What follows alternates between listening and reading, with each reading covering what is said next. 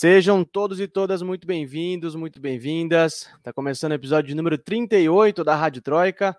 Esse que é o podcast de política internacional em três blocos, aqui nos canais de Opera Mundi. E o episódio de hoje traz um destaque. Segundo turno no Chile. Cast ameaça e Boric busca unidade. A reta final da campanha presidencial chilena, como é que os candidatos estão se movimentando nesse período e as consequências políticas que a vitória de cada um pode trazer vão ser os temas do nosso segundo bloco. Nos destaques das nossas correspondentes, a gente vai saber de tudo que rolou durante a visita do ex-presidente Lula na Argentina e discutir o agravamento da pandemia lá no Reino Unido. Claro, também teremos o nosso amado FBA Mundo, festival de besteiras que assola o mundo, e nossas tão amadas dicas culturais lá no final do episódio. Eu sou Lucas Stanislau, repórter de Ópera Mundi. Claro, vocês sabem, nunca estou sozinho aqui no passeio. Recebam com muito carinho a repórter que fotografa chefes de Estado com Fernei Choripan, diretamente de Buenos Aires, na Argentina, Amanda Cotrim. E aí, Amanda? E aí, Lucas, boa noite. Boa noite para a Natália, boa noite todo mundo que está acompanhando no chat ao vivo. E é isso aí, Fernê, Choripan, música. Foi um se tema. Tiver, se não tiver isso, não é Argentina. E também, claro, nossa repórter Gaivota Friendly, diretamente de Edimburgo, na Escócia, Natália Urban. E aí, Natália? Boa noite, Lucas. Boa noite, Amanda. Boa noite a todos que estão nos assistindo. Estou aqui, né, como sempre, com medo das gaivotas. Inclusive, eu sei que não é a hora do FBA Mundo, mas semana passada teve uma notícia que eu achei tão engraçada. Uma mãe tá, chamou a polícia porque um homem roubou, um homem matou uma gaivota, esmagando a gaivota numa parede depois que a gaivota roubou batata frita do homem. Então, assim, a gente está aqui rebatendo a fúria das gaivotas com mais fúria ainda. Meu Deus, as gaivotas são um problema de Estado aí. Tomem cuidado. Então, com esse FBA Mundo antecipado, eu digo, gente, atenção, atenção. O último episódio do ano da Rádio Troika tá no ar.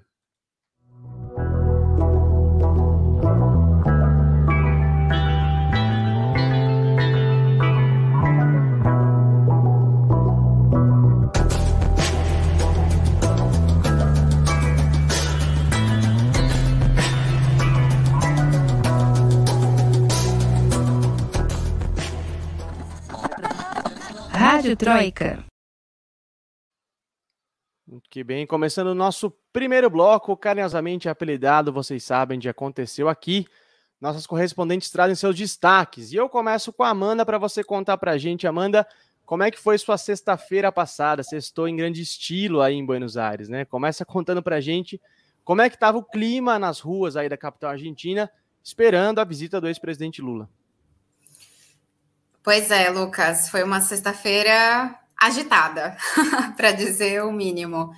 É, bom, eu acompanhei né, de pertinho o ato em celebração pelo Dia da Democracia e pelo Dia dos Direitos Humanos aqui na Argentina, que teve aí como convidado ilustre o ex-presidente Lula e também contou com o ex-presidente José Pepe Mujica, ex-presidente do Uruguai. Bom, nas ruas o clima era muito ameno, muita tranquilidade, muitas famílias, muitas crianças, é, muita gente disposta a comer choripã, a festejar. Teve um festival de música, né, antes das falas oficiais, digamos assim, onde tocaram bandas locais e teve uma banda brasileira aí que eu nem sabia que era brasileira por causa do nome, Francisco El Hombre e depois eu investiguei que é uma banda brasileira e já tinha escutado música deles, mas não associei nome às figuras. E, e, bom, muita gente que não é necessariamente argentina, né? Eu conversei com bastante imigrantes, é, Bolívia, Colômbia, brasileiros, inclusive também. Então era uma festa, digamos assim, latino-americana. Eu acho que essa foi, foi o resumo da ópera, assim. Tinha muita gente ali, inclusive argentinos, que disseram estar naquele ato por causa do ex-presidente Lula, né? Como eu disse, o Lula ele chegou, eu disse em outros programas, mas eu vou dizer agora, vou repetir. Ele chega como uma injeção de ânimo, digamos assim, né, na esquerda, nos progressistas aqui da Argentina. Pois é, as fotos, não só as suas fotos, Amanda, mas as fotos que eu pude ver da imprensa argentina, realmente a Praça de Maio estava abarrotada, né? Lotada de gente, parecia comemoração de futebol, assim, final de campeonato. É, agora, Amanda, falando politicamente, né? Como é que foram os discursos? Porque o, o Lula se encontrou com o presidente da Argentina e a vice antes, depois eles foram a, até a Praça de Maio, fizeram um discurso. Como é que foi esses posicionamentos, é, tanto do Lula quanto da Cristina, do Alberto e também do Mujica, aí, como você citou? É, o ex-presidente Lula ele chegou em Buenos Aires na quinta-feira, o ato era no, na sexta. A agenda dele de três dias aqui na cidade contemplou é, um, entrevistas a jornais locais aqui na quinta-feira, na sexta-feira teve o ato e também teve uh, o prêmio né, de direitos humanos que o, o ex-presidente Lula recebeu, e no sábado ele se encontrou com centrais sindicais e movimentos sociais em uma sede sindical aqui na, na Argentina, em Buenos Aires.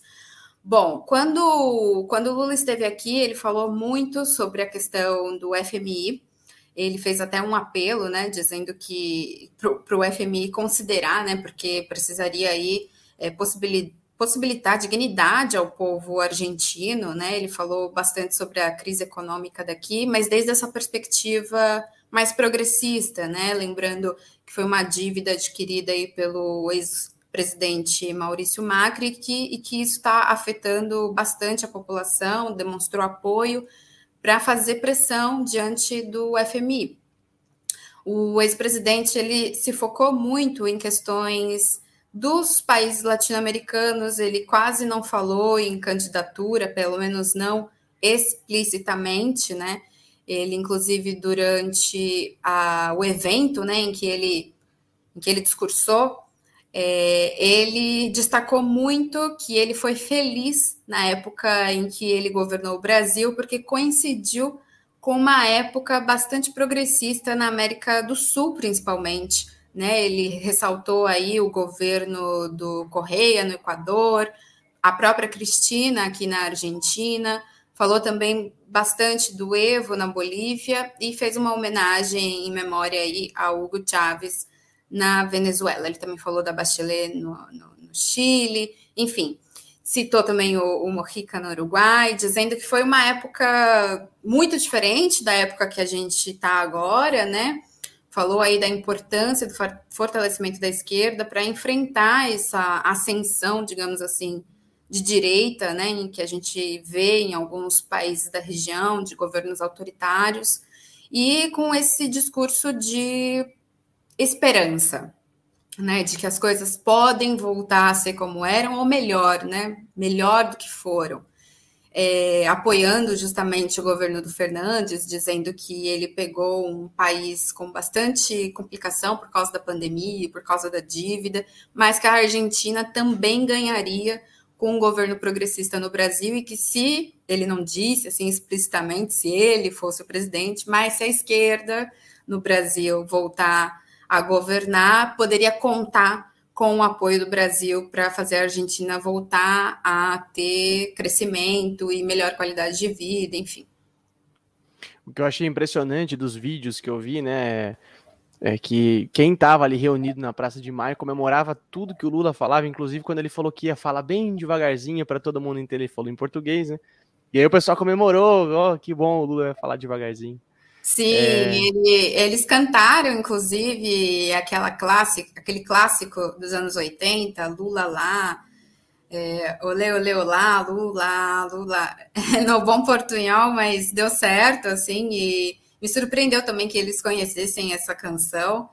É, foi uma festa muito bonita, assim, o Lula muito querido, muito respeitado, inclusive pela oposição, né? Eu conversei com, com pessoas antes do, do evento, que não necessariamente apoiam o governo é, do Alberto Fernandes, mas respeitam muito a postura do Lula, inclusive falando que se ele fosse candidato a presidente da América Latina, votariam nele.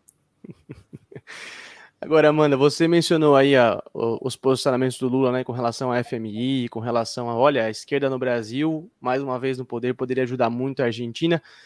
Te pergunto qual que é o saldo né, que essa visita do Lula deixa para o governo do Fernandes, para o governo da Cristina, para o peronismo aí? Olha, eu acho que foi fundamental, assim, tanto para unir esses grupos dentro do peronismo, né? Como para dar uma injeção de ânimo mesmo. O, o, governo do Fernandes ele saiu bastante fortalecido depois desse evento, porque a repercussão realmente foi muito grande, tanto na imprensa local como na imprensa dos países da região, né? É, inclusive a, a, Cristina, durante é, o discurso no evento, né? Ela chegou a brincar, porque as pessoas na, é, é, lá embaixo, né, cantavam vai voltar, vai voltar, vamos voltar, vamos voltar. E aí ela brincou com o Lula e falou assim: olha, quando eles cantam isso, raramente eles se equivocam, ou seja, é, acredita porque voltaremos. Então, essa era a, a, mensagem, digamos assim, e isso que ficou assim como um, um, uma turbinada, digamos assim, na, nesse, nessa próxima etapa do governo Fernandes, porque lembrando que o evento também celebrou aí os dois anos do governo de, do Fernandes. Então, assim, foram várias razões para comemorar, né? Teve os dois governos para celebrar, digamos, ou para ser simbólico, os dois governos, os dois anos do governo Fernandes, o Dia dos Direitos Humanos e a retomada da democracia, porque é um dia que foi criado justamente depois da ditadura militar, né, para celebrar essa redemocratização e a figura do ex-presidente Lula e do ex-presidente Mojica, que são muito queridos. Então, também foi uma, uma estratégia incrível, pensando assim no marketing político, digamos assim, dessas duas figuras apoiando o Fernandes. E o, e o Vamos a Volver, né? O Vamos Voltar marcou profundamente a campanha e a vitória do Fernandes, né? Foi algo que assim a gente sempre a gente escuta, a gente sempre lembra disso aí e outros, e outros cânticos, também outras palavras de ordem xingando o Macri que não cabe a gente falar por aqui.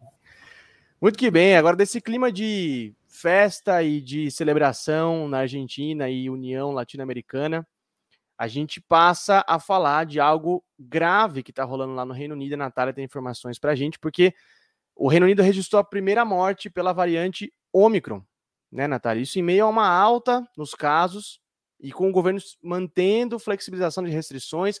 Como é que está esse agravamento da pandemia por aí, Natália? Então, Lucas, está bem complicado. É, a Omicron já corresponde a 20% dos casos, é, essa variante, né? A 20% dos casos da Inglaterra, especificamente. É, o Boris Johnson anunciou no domingo à noite, ele fez um pronunciamento especial anunciando que a vacinação para o booster estaria reaberta para todas as pessoas é, que já estão com a sua vacinação, com a sua segunda dose, né, há mais de quatro meses, não ia ter que mais esperar. É, e, você, e, e no primeiro dia já, ele falou que já tinha mais de meio milhão de pessoas é, marcados para se vacinar em todo o Reino Unido, que ele falou que foi um feito incrível em relação à, à, à vacinação, à campanha de vacinação. Porém, Segunda-feira, né, ontem, é, mais de 54.661 novos casos de Covid foram registrados no Reino Unido e 38 mortes, ou seja, os níveis estão aumentando novamente para aqueles mesmos níveis quando nós estávamos com tudo fechado, estava aquele pânico, e agora o governo está falando, está garantindo que se todo mundo se vacinar, se todo mundo fizer, né, tiver esse booster, que não vai ser necessário essas novas medidas de vacinação, essas novas medidas de restrição por conta da vacinação.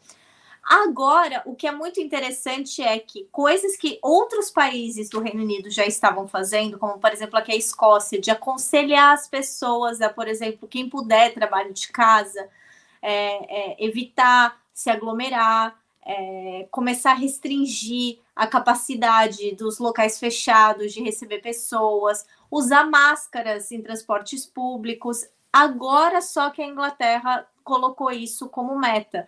Mas mesmo assim, muita gente está doente, principalmente em Londres, é, onde os casos é, é, aumentaram 44% por conta dessa nova variante.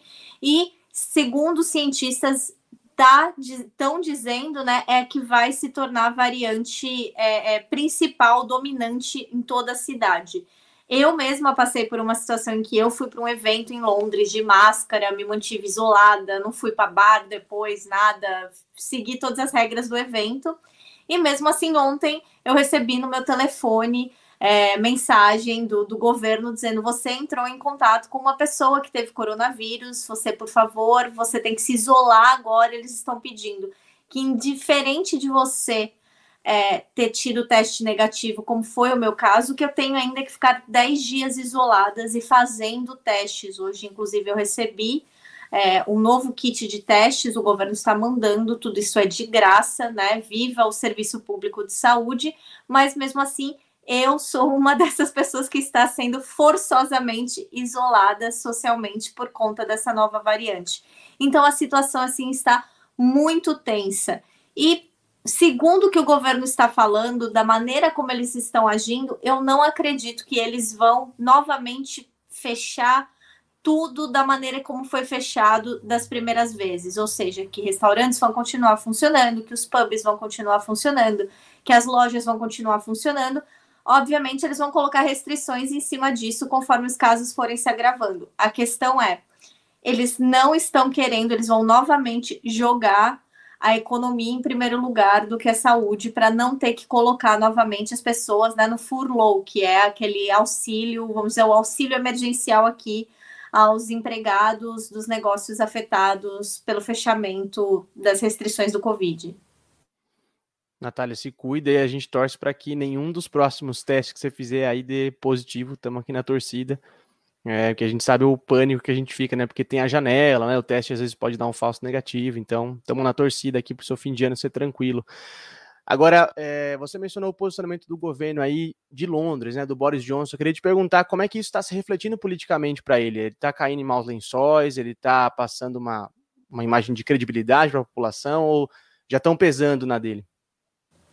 Olha, não só na dele, mas de outras pessoas também. Aí agora a gente está falando, vou trazer um assunto até polêmico aqui. Hoje foi votado no parlamento britânico a obrigatoriedade do passe sanitário, né, da, da do passaporte da vacinação, como queira chamar isso, é, para entrada em pubs, restaurantes, em locais fechados públicos.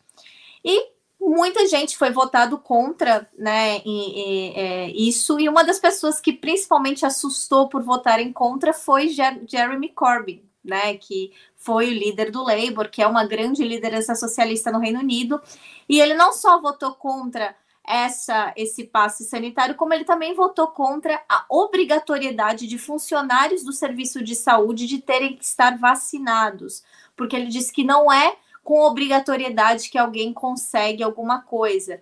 E isso pegou para algumas pessoas, pegou bem, porque ah, ele não está querendo que o Estado tenha uma força coercitiva na população, não é assim que isso vai se resolver. E de outro modo, teve gente que falou: Meu, a gente está vivendo num, numa era negacionista. O irmão dele, inclusive, é a maior liderança anti-vaxxer do Reino Unido, o Piers Corbyn. Então, assim, o pessoal falou, falou, meu, você tá parecendo ser irmão agora. A gente está vivendo uma pandemia no qual o Reino Unido continua sendo um dos países proporcionalmente mais afetados do mundo pela pandemia. E você está simplesmente falando que as pessoas têm que usar o bom senso para se vacinar. A gente já sabe que as pessoas não têm, que a maioria não tem bom senso. E agora, o que, que acontece? Então, assim, tá polêmico, mas ao mesmo tempo é assustador, porque, novamente, quando somente por esse esse fato dessa votação estar acontecendo, pode ser que não tenha nenhuma ligação, mas a Met Police hoje de Londres preveniu um homem de tentar entrar com o carro nos portões do parlamento. Teve protestos é, dos grupos anti-vacina lá na frente. Então, ou seja, essas pessoas elas estão raivosas, elas estão nas ruas e isso, além de ser um desserviço, é muito perigoso, porque, novamente, os números estão crescendo. E a gente não está falando somente do número de internação, a gente está falando do número de pessoas morrendo realmente por conta desse aumento de Covid no Reino Unido novamente. Nossa, mas, mas que loucura, né? Que loucura. É, realmente a gente fica assustado, porque aqui no Brasil, culturalmente, assim, a gente pegou, a gente vinha de uma tradição de se vacinar muito forte, né? A gente sempre deu muita importância para isso e agora vem essa onda de antivacina e tal, é que é assustador e que é, assim derruba completamente o discurso daqueles que no começo da pandemia diziam: "Ah, não, a gente não pode politizar a pandemia, gente, está tudo interligado, não tem como, assim, é uma coisa puxar a outra". Muito que bem, a gente segue de olho na, no avanço da Omicron, não só no Reino Unido, mas no mundo inteiro, né? Diversos países já registraram casos e, e a gente segue de olho nesse agravamento da pandemia em algumas regiões. E agora eu peço aqueles 30 segundinhos para a gente respirar, tomar aquela água, porque daqui a pouco a gente volta para discutir o tema principal de hoje, que é nosso querido Chile. Não saiam daí, a Rádio Troika já volta. Rádio Troika. Você já fez uma assinatura solidária de Opera Mundi? Com 70 centavos por dia, você ajuda a imprensa independente e combativa. Acesse www.operamundi.com.br/apoio.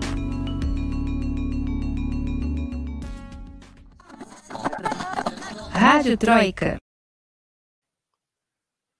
Muito bem, estamos de volta para o segundo bloco da Rádio Troika, esse que é o podcast de política internacional em três blocos, aqui nos canais de Ópera Mundi.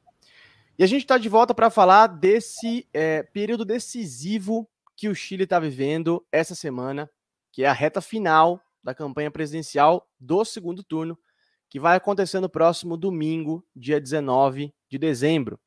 Os chilenos vão decidir quem vai ser o próximo presidente do país numa disputa que coloca de fato frente a frente dois projetos muito diferentes para o país. De um lado, a gente tem o ultradireitista José Antônio Cast, uma figura aí conhecida pelos seus posicionamentos de extrema direita, preconceituosos, muitas vezes violentos, violentos contra alguns grupos sociais, que chegam ao absurdo máximo de reivindicar o ex-ditador Augusto Pinochet como um, um, uma figura próxima e tal. E do outro lado, o esquerdista Gabriel Boric, que concorre pela chapa Prova Dignidade, representa um setor mais moderado da esquerda chilena, né, mas que busca agora, frente à ameaça de vitória da extrema-direita, uma unidade entre todos os setores progressistas e democratas do Chile. Os dois passaram para o segundo turno, depois de serem os mais votados no primeiro turno, que rolou no dia 21 de novembro. O Cast fez aproximadamente 28% dos votos e o Boric recebeu 26%. Algumas pesquisas para esse segundo turno indicam já uma vantagem do Boric sobre o rival, outras mostram ali os dois ombro a ombro, disputando voto a voto, e a gente pode até entrar nesses números no episódio de hoje.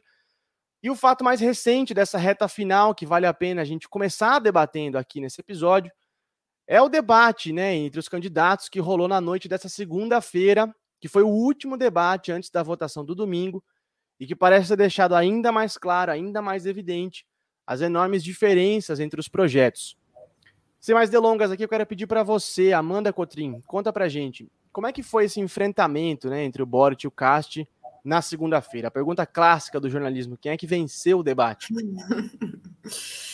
Olha, Lucas, o debate ele foi cheio de interrupções, trocas de farpas, mas, apesar disso, ele teve até um, um tom mais ameno do que o, um debate que aconteceu antes desse, que é o último, né? É, como você disse, eu acho que no debate ficou bastante claro como eles representam dois projetos opostos, né? Uh, vou tentar dar um resumo de, de temas que foram discutidos e que por aí a gente consegue ter uma ideia é, desses candidatos, né, e do que, do que o Chile pode esperar. É, bom, eles foram perguntados, em princípio, como que, que tipo de presidente eles pretendiam ser.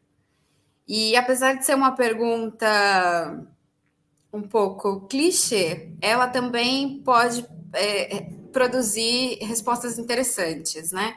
É, o Cash, por exemplo, ele respondeu que é um candidato ultraconservador à direita, que ele não vai ser um presidente que levanta o punho, mas que quer ser um político que abre as mãos e dá boas-vindas. E a referência ao punho fechado, inclusive, foi uma provocação ao Boric, já que o punho erguido e fechado é um símbolo da esquerda, né? E também me chamou a atenção ele ter falado aí que ele vai abrir as mãos e dar boas-vindas, que também revela aí na minha opinião, é, como ele pretende governar, né, essa política neoliberal. Então, assim, é praticamente dizendo que o Estado vai ser o mínimo, né? Não vai ter aí o Estado para regular. O Estado, ao contrário, vai abrir as mãos e vai dar as boas-vindas. Bom, é, já o candidato de esquerda, quando ele foi contestar, né, quando ele foi responder essa pergunta, ele disse que pretende ser um presidente de todos os chilenos e ele ressaltou inclusive as suas próprias convicções, que são inabaláveis, fazendo aí uma referência aos valores sociais que para ele são fundamentais e que se ele for presidente ele vai fazer o possível para construir um país mais justo. Outro ponto que eu achei bem importante do debate foi a previdência, que foi inclusive uma das razões dos protestos no Chile no final de 2019. O candidato de esquerda ele defendeu uma reforma do sistema de pensões, enquanto o Cast disse que não confia que o tema seja gerido pelo setor público, porque isso não traria rentabilidade. Eu acho que isso também já mostra bem é, os posicionamentos políticos e econômicos de cada candidato, né? Entre os temas discutidos também teve um temaço do, do ponto de vista da repercussão, que foi a legalização do cultivo pessoal da maconha. O tema, ele tem o apoio do Boric e ele é rejeitado pelo CAST. O candidato de esquerda, ele é a favor de liberar o cultivo da maconha para consumo próprio, mas ele sempre frisou que ele não apoia a legalização das drogas. Já o candidato de direita disse que as drogas leves são uma porta de entrada para drogas mais pesadas, para justificar aí por que ele é contra o cultivo.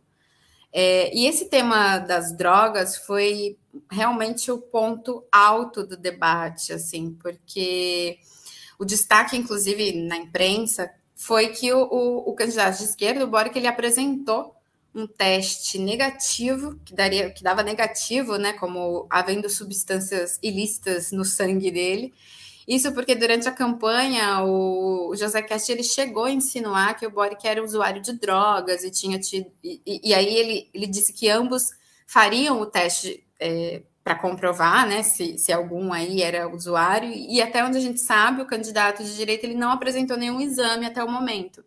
Ao contrário do Boric, que fez questão de mostrar o exame durante o debate. É, e aí essa questão também é bastante complexa, né? Porque mostra pelo lado do cash, assim, essa, esse estereótipo, né, em relação às drogas e, e, e as políticas também antidrogas, né, e, e enfim, é, mais ou menos por aí foi, foi o tom, digamos assim, do debate entre os dois é, candidatos, que, como você disse, cada pesquisa fala uma coisa, mas eu vi uma pesquisa agora que saiu no fim do dia que coloca os dois empate técnico, assim tá? Realmente a, a eleição vai ser voto a voto.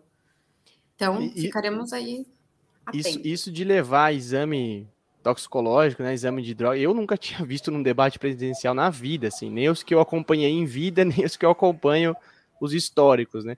Eu queria destacar uma frase que você pensou aí do Castro, Amanda, que ele diz: "Ah, vou receber de braços abertos, vou dar as boas-vindas", vindo de um cara que até ontem estava defendendo construir valas nas fronteiras para impedir que imigrantes entrem no país, assim, é uma contradição é, né? maluca, né? Quem são, quem quem é o convidado do cast já está bastante claro, né? Será que chega de avião, né? Não vem pela fronteira, né? Agora, Natália, é, sobre, essa nesse mar de posicionamentos, de temas, né? Muito se tem falado que os candidatos estão mudando os discursos nessa reta final de campanha, buscando um eleitorado mais ao centro, buscando apoio de, par de partidos que não passaram para o segundo turno, né? Forças sociais, movimentos sociais. Queria te perguntar: houve de fato essa mudança? E se, se sim, se houve, quais são as principais mudanças que a gente pode pegar aí, tanto no discurso do Boric quanto no do Cast? É, isso que a Amanda falou da questão do empate técnico tá apavorando os dois candidatos, tanto é que ambos né, mudaram seu programa, tentaram moderar o seu programa. Só vou abrir um parênteses. O que já estava trazendo críticas ao Boric do lado da esquerda, principalmente do Partido Comunista Chileno, daquelas pessoas que estavam apoiando o Radui, dizendo que o programa dele do Aproebu Dignidade já era muito mais moderado, agora moderou mais ainda. Mas uma questão que eu achei muito interessante sobre é, a mudança no programa de governo do José Antônio Castro foi ele falando: em nosso primeiro programa nós ganhamos entusiasmo, mas, os, mas o ajustamos mantendo um grande braço social. Quando ele fala ganhamos entusiasmos, eram justamente nessas políticas populistas da extrema-direita, questão de imigração, políticas misóginas, é, políticas antiambientais, e para justamente não só se adaptar a esses eleitores de centro, mas também aos indecisos e ao mercado interno, ele teve que fazer mudanças, como, por exemplo, uma redução não tão agressiva da carga tributária, o fim da proposta da extinção do Ministério da Mulher, coisa que ele até teve que se desculpar publicamente por ter falado sobre isso. A gente sabe né, que o Chile, assim como outros países da América Latina, tem um terrível problema de violência de gênero, então obviamente isso era uma coisa é uma coisa necessária e principalmente o que eu achei muito interessante foi respeitar mudanças é, ambientais que havia sido é, é, colocadas na COP 26. É, na, ele prometeu avançar na eliminação de usinas termoelétricas a carvão no país. Mas, obviamente, ele não falou nada da questão da água dos Mapuche, o que também é algo que foi muito levantado na COP26. Aí o Boric, obviamente, também reagiu a isso. Ele mostrou uma suavização também do seu programa, dizendo que eles iam dar uma viabilidade política mais abrangente ao que eles estavam propondo. E aí ele ampliou, né, colocou 18 páginas a mais, dizendo que haveria um, um prazo maior para aumentar a carga tributária, porque ele reconheceu que existe de, de, de várias dificuldades políticas e técnicas para realizar reforma no regime de previdência privada chileno. Alô, Paulo Guedes, né? E além de acrescentar uma consolidação fiscal como um compromisso indicar medidas que possam ser reavaliadas caso o contexto econômico do país não seja favorável a essas mudanças. Então, assim, ambos estão tentando ser é, o mais moderado possível para poder, né, não ter essa característica que toda a mídia, inclusive mundial, tem dado essas eleições, que é de uma polarização extrema. Eles estão tentando justamente chamar esses eleitores indecisos de centro que talvez tenham medo de mudanças extremas, quaisquer que elas sejam.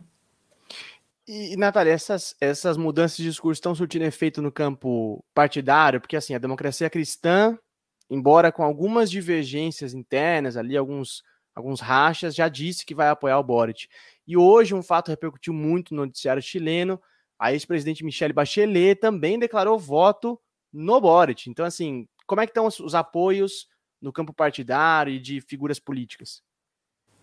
Então, a gente está tendo uma.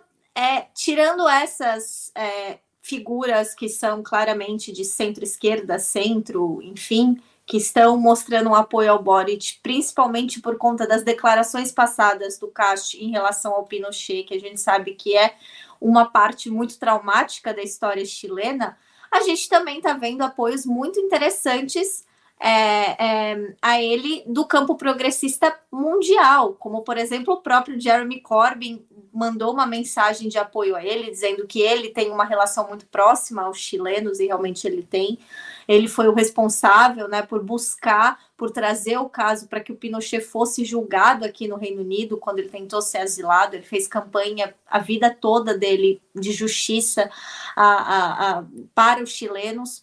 A gente teve o presidente Lula na Argentina também, que fez um discurso ao Boric, a gente teve o grupo de Puebla, que também fez menção a ele, menção à questão chilena, a, a importância dessas eleições chilenas, e do outro lado, a gente tem, né, dentro dessas figuras própria Chile, dos próprios chilenos, a gente tem o Partido Republicano, que né, é do, do, do José Antônio Casti, está sendo apoiado por Sebastião Pinheira, que poderia ser considerado para alguns é, um representante dos velhos conservadores, dos conservadores tradicionais, mas se você conversar com qualquer chileno, ele vai falar que ele é tão sanguinário e fascista quanto o Castro. Então, óbvio que eles vão se apoiar. Então, assim, a União Democrática é, é, Independente, o Partido Regionalista, Democrata Independente, todos esses partidos menores de conservadores vão estar apoiando o Castro, que isso não é muito surpreendente. O que foi quase risível foi o Mário Vargas Llosa, né, o eterno, o, o, o peruano mais madrilenho que a gente conhece, dizendo, né, fazendo uma entrevista com ele, apoiando, dizendo, fazendo um texto porque que ele era uma, a única alternativa possível para o Chile. Foi ridículo, mas condizente com o histórico de opiniões políticas do, do Mário Vargas Llosa. Quem é que acompanhou a gente falando das eleições do Peru sabe muito bem do que a gente está falando.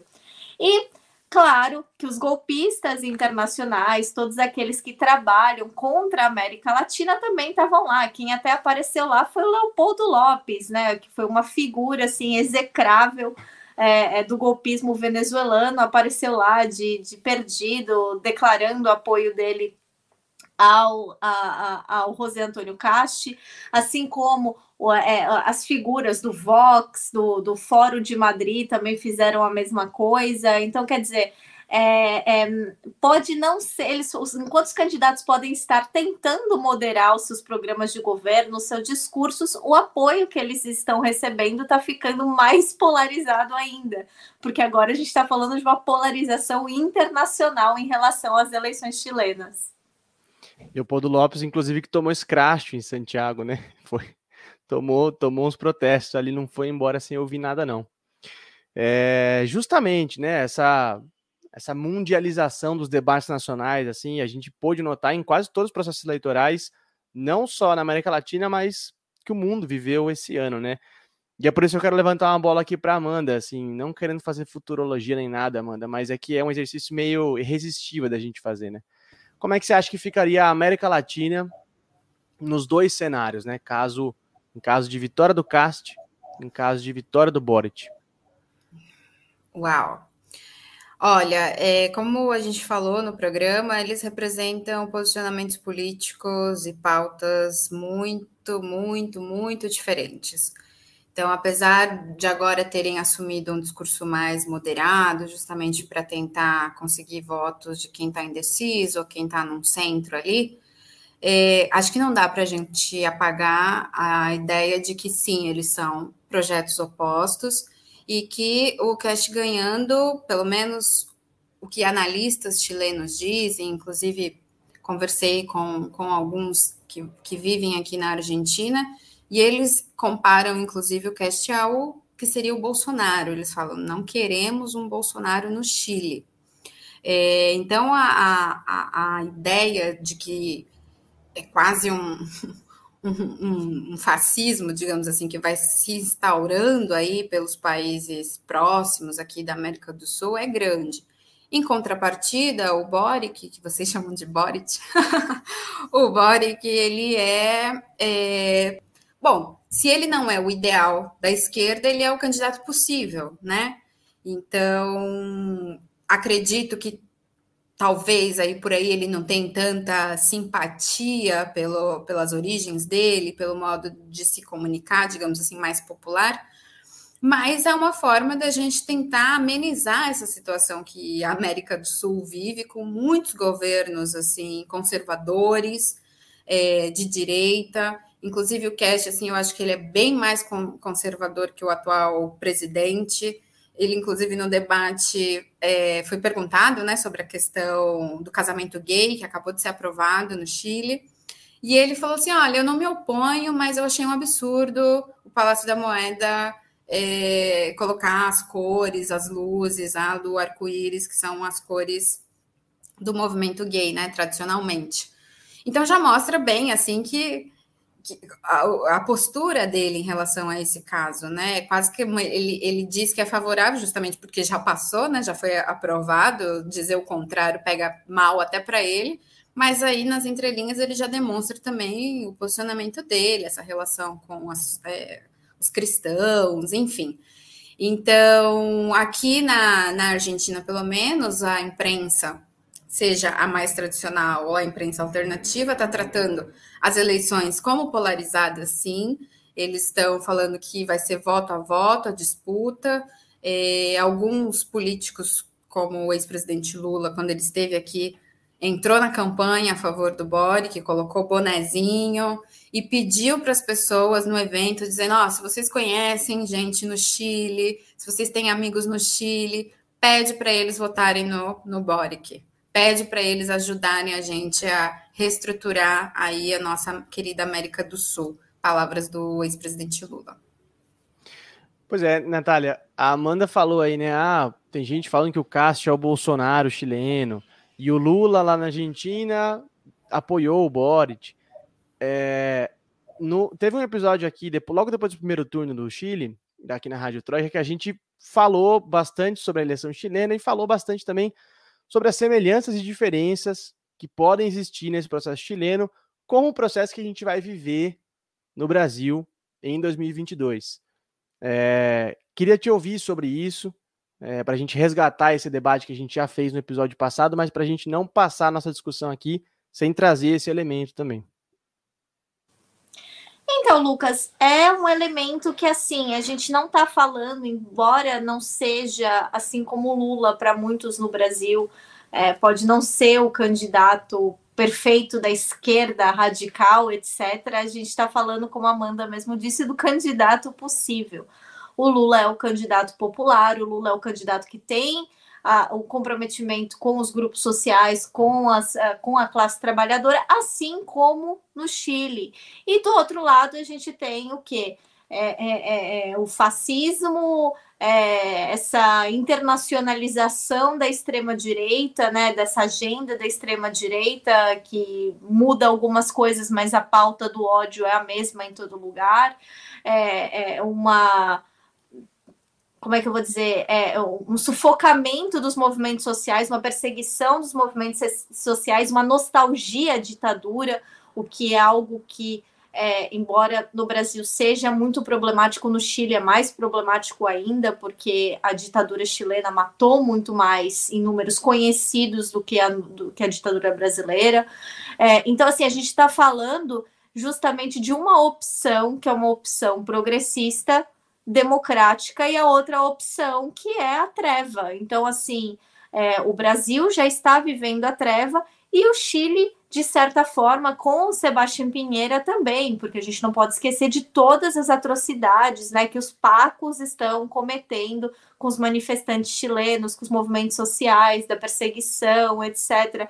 Então, quer dizer, e do outro lado, você tem a esperança de um futuro melhor, de, de, de uma qualidade de vida, de um, dignidade para a população. Então, assim, é, é, as semelhanças é, são claras, mas eu não diria só Chile e Brasil, mas eu diria que a maioria das eleições que a gente tem visto na América do Sul estão sendo assim. Você tá é, essa chamada polarização não é uma polarização vindo do nosso campo progressista, do nosso campo da esquerda, é uma polarização que está vindo dos conservadores que estão cada vez mais radicalizados é, e cada vez mais autoritários e cada vez mais flertando com é, é, esse passado, essa nostalgia que eles têm da ditadura e o desejo explícito de que essa fosse a realidade novamente das pessoas, como o Castro faz, como o Bolsonaro faz, como outras pessoas da extrema-direita latino-americana já fizeram. Então, assim, a gente está chegando num ponto em que, se a gente não combater esse, esse tipo de movimentação regionalmente, é, querendo ou não, apesar da, da, eleição ser no Chile, etc., de alguma forma a gente vai sofrer com isso, da mesma forma que agora, por exemplo, de maneira é, é, econômica, de maneira política, a Argentina está sofrendo com o governo Bolsonaro. Então, quer dizer, uma coisa vai refletir na outra. Então, a gente precisa ter uma estratégia local, né, regional, para combater o avanço de, de, desse movimento extrema-direita. Mas já que a gente está aqui, vou falar não é extrema-direita, é fascista mesmo. Perfeito isso que você falou, Natália, porque a gente fica, às vezes, bastante preocupados nos campos objetivos das eleições, dessa, desse instrumento, digamos assim, da democracia burguesa. E a gente esquece que as ideias elas estão sendo plantadas e os discursos estão circulando e não tem prazo de validade, né? Porque acaba a eleição no Chile, dependendo, independente, na verdade, de quem for o presidente, mas essas ideias, esses discursos, eles reverberam. E se a gente tem um candidato contrário a isso que a gente está chamando de fascismo, que tem uma outra postura política, uh, a gente consegue, na prática, tentar é, amenizar essa, isso que poderiam chamar de onda, né, que vem crescendo realmente. Aqui na Argentina, apesar do peronismo estar tá, tá governando, pela primeira vez, um candidato de ultradireita venceu as eleições legislativas e está ocupando uma cadeira no Congresso. Não é pouca coisa. Quando o, o Alberto anunciou a vinda do Lula e o evento, teve muita gente nas redes sociais que vieram com um discurso de ódio. Inclusive, eu cheguei a falar com, com o meu editor, falando assim: será que é teoria da conspiração? Será que é neurose minha? Mas será que não vai ter alguém armado aí querendo querendo assustar a galera, assim, porque esse discurso está muito presente. Esse candidato que eu acabei de mencionar, ele fala isso claramente. Ele fala em, em, em armar as pessoas, em tirar esses ladrões do poder, e, e, e, ele fala em revolução, ou seja, até o significante está em disputa. Então, e ele a... trabalha junto com o Bolsonaro. Exatamente. Sempre estão juntos, sempre estão fazendo eventos. Quando o Lula foi para a Argentina, eles ficaram trocando piadinha em rede social. Inclusive, o Eduardo Bolsonaro fez uma piada extremamente misógina a respeito da Cristina Kirchner.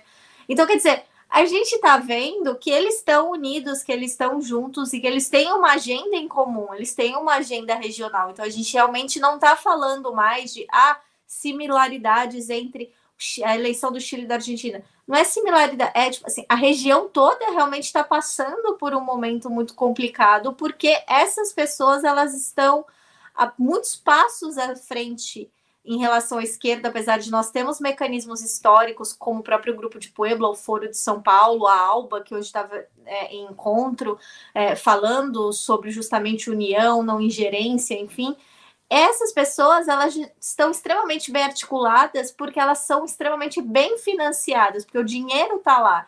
Então, assim, a gente precisa arrumar meios de não sufocar somente o Bolsonaro no Brasil, mas de sufocar o Cast no Chile. A gente tem que sufocar o discurso dessas pessoas, onde quer que esteja. Porque basta um vencer, basta um triunfar, que os outros se sentem fortalecidos para fazer isso também. E isso é muito perigoso, porque isso dá esperança para que nessa eleição ele não levou, mas na próxima pode ser que ele leve. E é justamente por isso que eu acho, é, só para fechar o arco aqui, que as eleições do ano que vem no Brasil vão ser importantíssimas. Por quê? Porque a gente percebeu de fato que esses discursos, essas práticas, essas forças de extrema-direita ganharam muita força depois que o Bolsonaro foi eleito. Então, ou seja, pela influência e pelo papel que o Brasil joga na América Latina e no mundo, ora, um país como o Brasil, rico como o Brasil, grande como o Brasil, elegendo a extrema-direita, então todo o resto ganha força. Então, talvez para o ano que vem, em caso de derrota da extrema-direita brasileira, é, a gente espera que a tendência também seja ao contrário, né? A tendência também se mantenha é, no reverso, né? E é impressionante como a direita que se auto-intitula liberal acabou sendo sugada por, esses, por essa mudança de espectro ideológico, por essa radicalização da extrema-direita, né?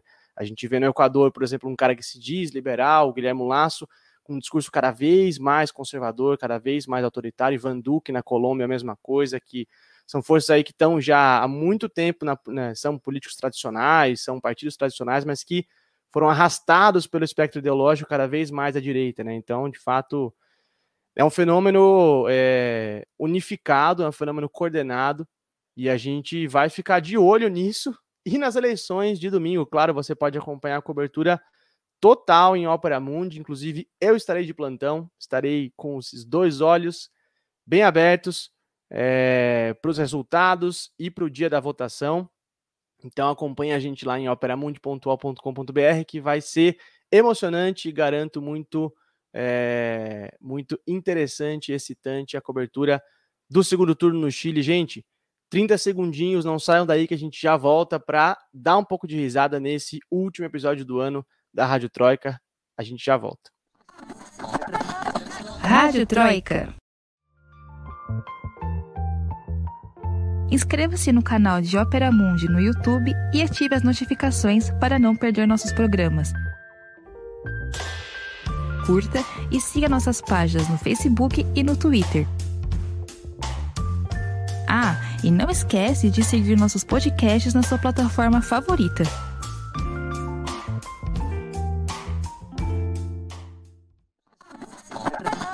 Rádio Troika.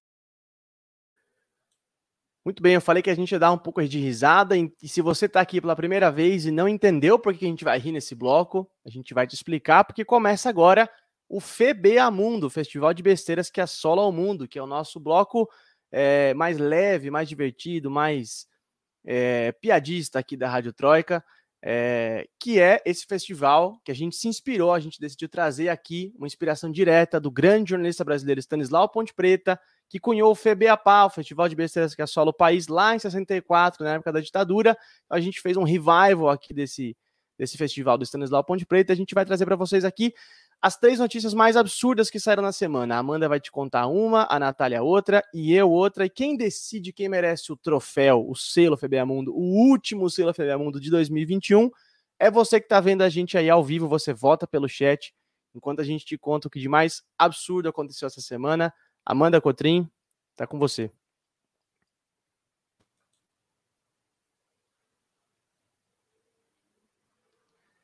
Amanda, eu acho que eu não tô te escutando.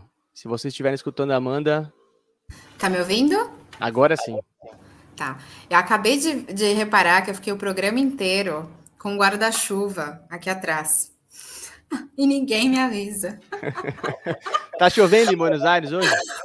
É que aqui chove, assim, aleatoriamente. É aqui em São loucura. Paulo tá chovendo praticamente o dia inteiro hoje.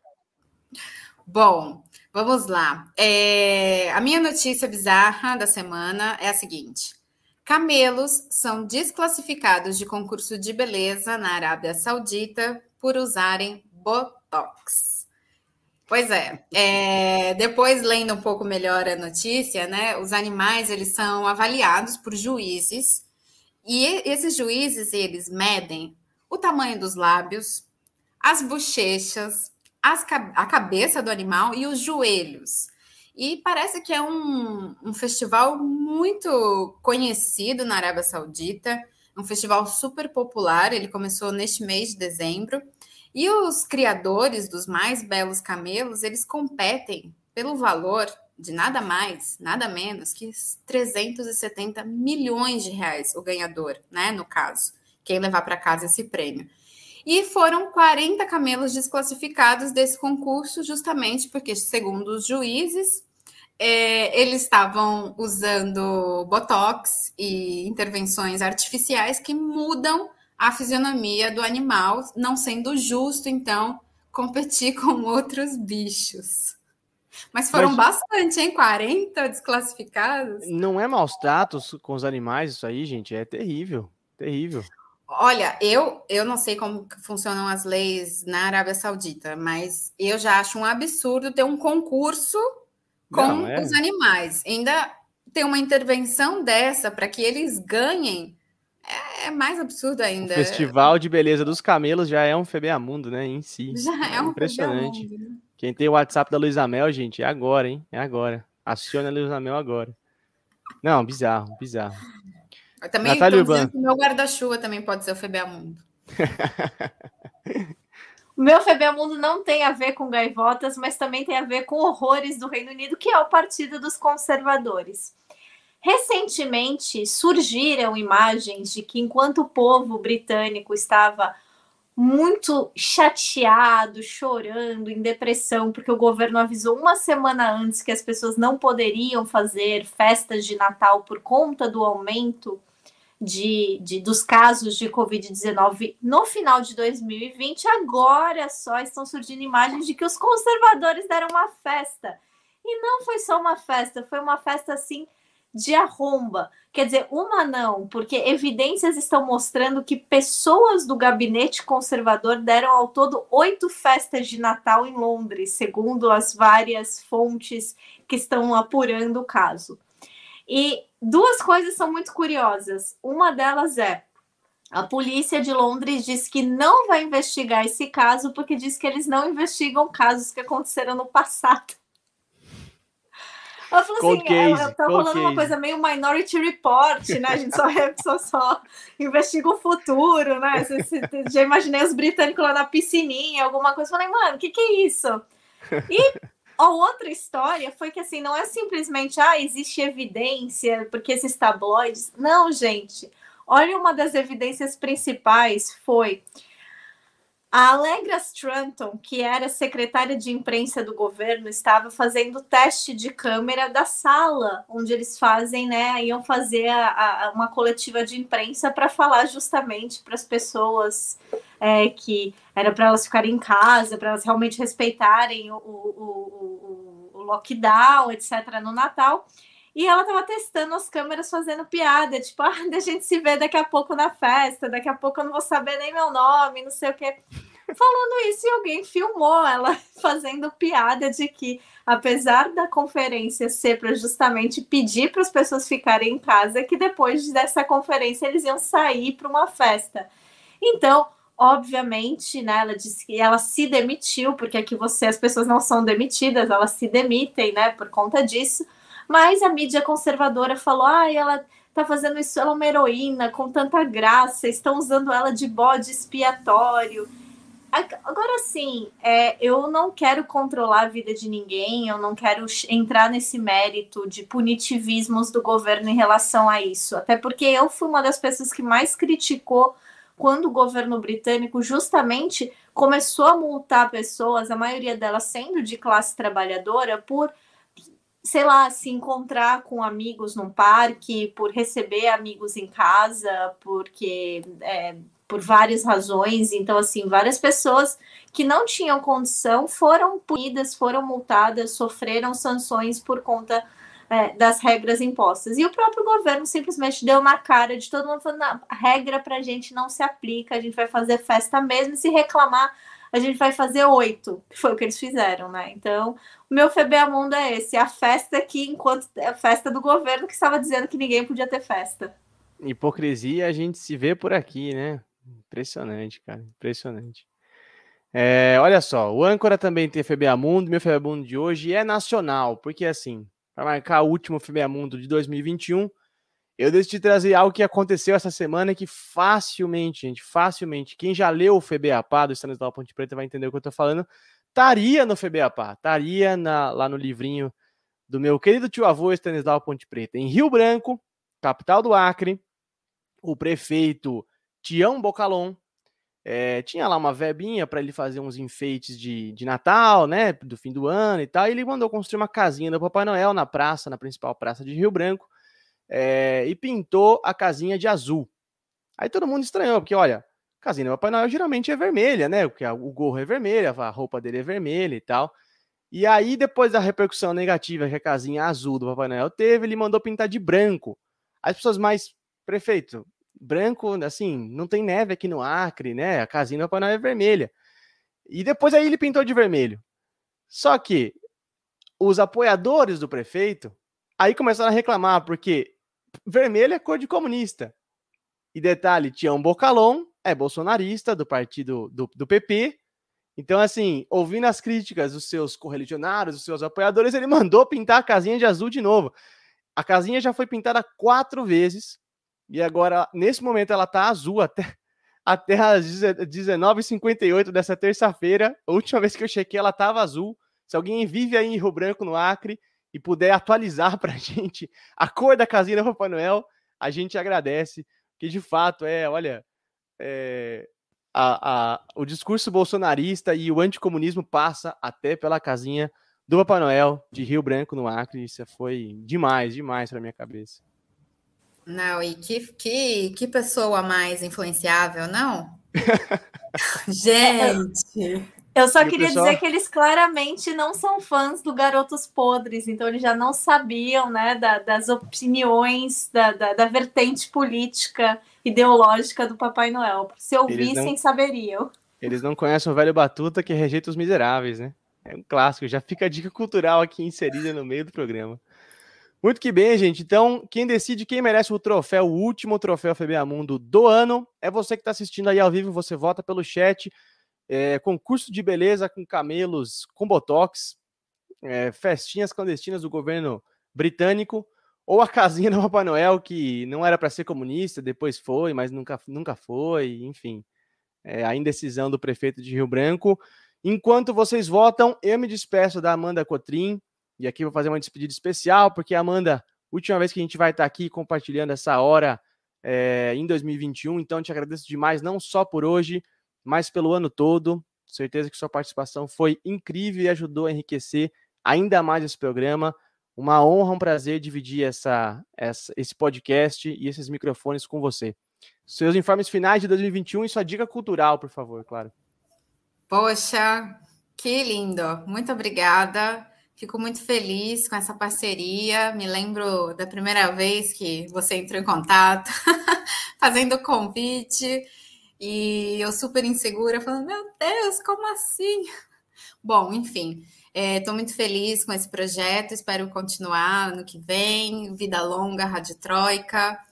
E, bom, minha dica cultural é um documentário que está disponível na Netflix chamado Ondros. O filme é, conta a história né, do grande fotojornalista de guerra, o Chris Ondros, que ficou conhecido assim mundialmente por cobrir é, conflitos pesados assim na Libéria, é, no Iraque, no Afeganistão, e ele acabou morrendo num atentado em 2011. E ele, bom, enfim, foi homenageado com esse filme. É muito legal porque é a partir da perspectiva de um amigo dele, o filme, que também era um fotojornalista. Discute-se um pouco os limites, né, não éticos éticos um pouco também, mas o limite do próprio profissional, né, que está sempre achando que pode ir mais, que pode ir mais, e que, de alguma forma, é, o medo pode limitar o trabalho e pode ser bom ter medo, né? E, e ele já estava numa época assim que parece que ele já não tinha tanto medo assim das coisas.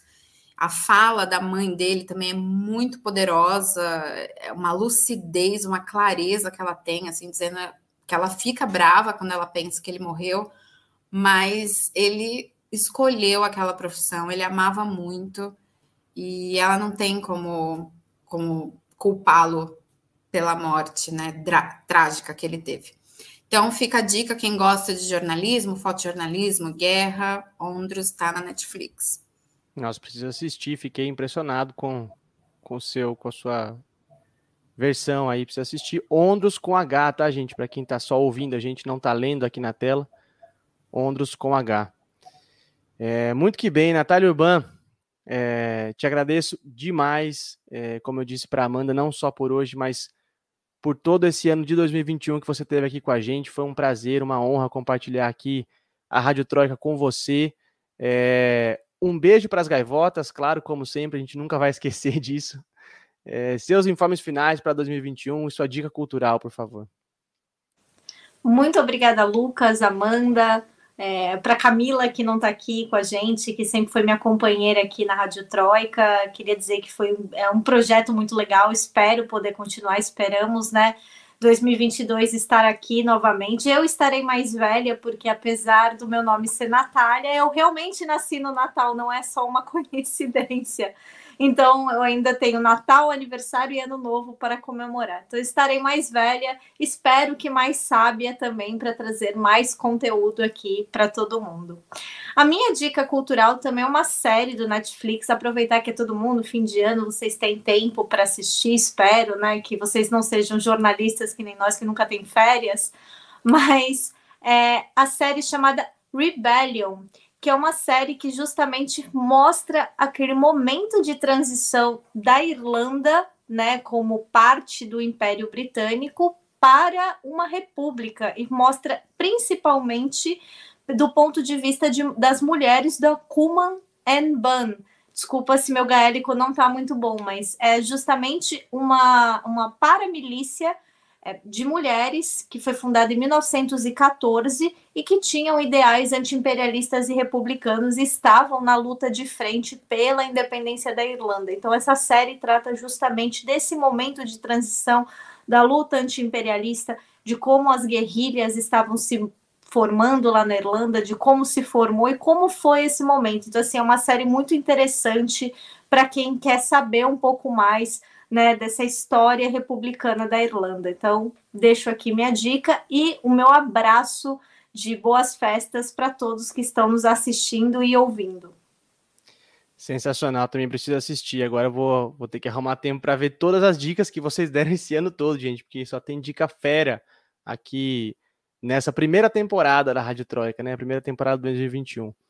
E como eu sempre digo, claro, o Âncora também tem dica cultural, por que não? Eu vou recomendar um filme, um documentário. Eu tenho a impressão de que eu já recomendei esse filme antes, quando a gente falou de Chile algum dia aí, mas se não, eu vou recomendar de novo, porque como é um filme em três partes, então acho que eu posso recomendar aqui umas três vezes, que é a Batalha do Chile, do Patrício Guzmán, que é de fato assim, para gente que gosta de documentário, para gente que é jornalista, para gente que gosta de, de foto, de vídeo, é uma das melhores coisas já feita pela humanidade, assim, no audiovisual. É, a Batalha do Chile está em 1975, porque o primeiro filme é de 75, é uma trilogia que conta é, o governo do Salvador Allende no Chile, o golpe que o Allende sofreu no Chile, e o último filme é sobre, de fato, a experiência socialista que o Allende começou, que as forças sociais que estavam juntas ali com o Allende começaram a desenvolver no Chile. Para quem não se lembra, Allende foi eleito em 1970 e derrubado pelo golpe militar do exército aliado com a CIA é, em 73, que instaurou a ditadura chilena, tendo à frente o Augusto Pinochet, dando início aí a um período de terror, terror no nosso querido país vizinho Chile. E o filme do Guzmán é, é, maravilhoso, sensacional, uma trilogia que assim você assiste sem querer parar um minuto, assim, um minuto. É, você pode achar aí, aí no mundo. não, não é difícil, não é difícil. A Batalha do Chile do Patrício Guzmán talvez seja um dos melhores filmes do universo. Muito que bem, hoje não temos nosso órgão eleitoral clássico, porém, porém, e Amanda caiu. Não, no último episódio do ano. Será que ela ganhou? É... Estava empatado, é isso? Puxa vida. Eu acho que ela ganhou. Amanda, não, Amanda, volte, volte para você receber o troféu, o Febeamundo, o prêmio Febeamundo. Poxa vida. A Amanda caiu, gente. A Amanda caiu. Então, sinta-se coroada, Amanda Cotrim. Sinta-se premiada com o último Febeamundo do ano. Infelizmente, ela não vai estar aqui na telinha para recebê-lo é, mas tenho certeza que vai esquentar o coração dela da mesma forma. É, muito que bem, gente. A Amanda parece que está voltando aqui, ó, só, só para receber o prêmio. Vamos lá, Amanda. Ô, Amanda, o dia que você, o dia que você vai ganhar o, o prêmio, você cai, Amanda. Não, Stanislau Ponte Preta vai a Buenos Aires. Te dá um grande abraço. Parabéns, Amanda Cotrim, último Feveamundo do ano. Bom, obrigada é, desculpa aí, deu um probleminha aqui, acho que eu cliquei ó, no lugar errado. É, tá seguro, Lucas? Porque eu vi bastante voto para você também, é viu? Seu, é seu, é seu, é seu. Valeu, pô. Não fui eu que derrubei, tá tentando roubar as eleições aqui, não fui eu. Muito que bem, valeu, gente. Valeu. Olha só, é... a programação do canal aqui do Ópera no YouTube e nas plataformas continua normalmente até sexta-feira. É, depois a gente vai dar uma paradinha com os ao vivos, mas vai ter conteúdo para vocês assistirem é, de cortes, de é, republicações, reapresentações. Então fiquem aqui pelos canais do Ópera que vai ter muito conteúdo para vocês ainda é, até o ano virar e até janeiro. A programação normal deve voltar em janeiro, a gente deve estar de volta lá no dia 11 de janeiro.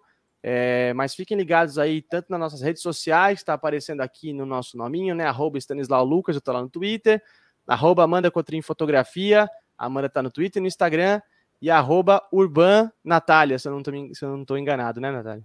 A Natália tá lá no Twitter também. Então fique ligado nas nossas redes aí, nas redes do Ópera também, para você saber a data certinha que a Rádio Troca vai voltar em janeiro.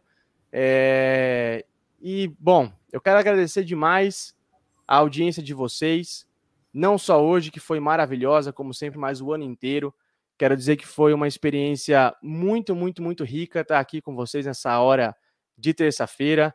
É, esse e outros episódios da Rádio Troika você pode ouvir na sua plataforma de podcast preferida e a gente com certeza vai estar de volta com nossos microfones ligados, nossas canetas em punho, para acompanhar todas as movimentações desse mundão que a gente tanto reclama, mas que a gente tanto ama também, né? É isso, gente. Muitíssimo obrigado pela, pela, pelo ano, por essa primeira temporada de Rádio Troika. Um grande abraço a todos. Boas festas, Feliz Natal, Feliz Ano Novo e a gente se vê no ano que vem. Tchau. O podcast Rádio Troika tem idealização e apresentação de Lucas Stanislau. A locução é de Fernanda Forgerini. Supervisão de Haroldo Cerávulo Cereza e Rafael Targino.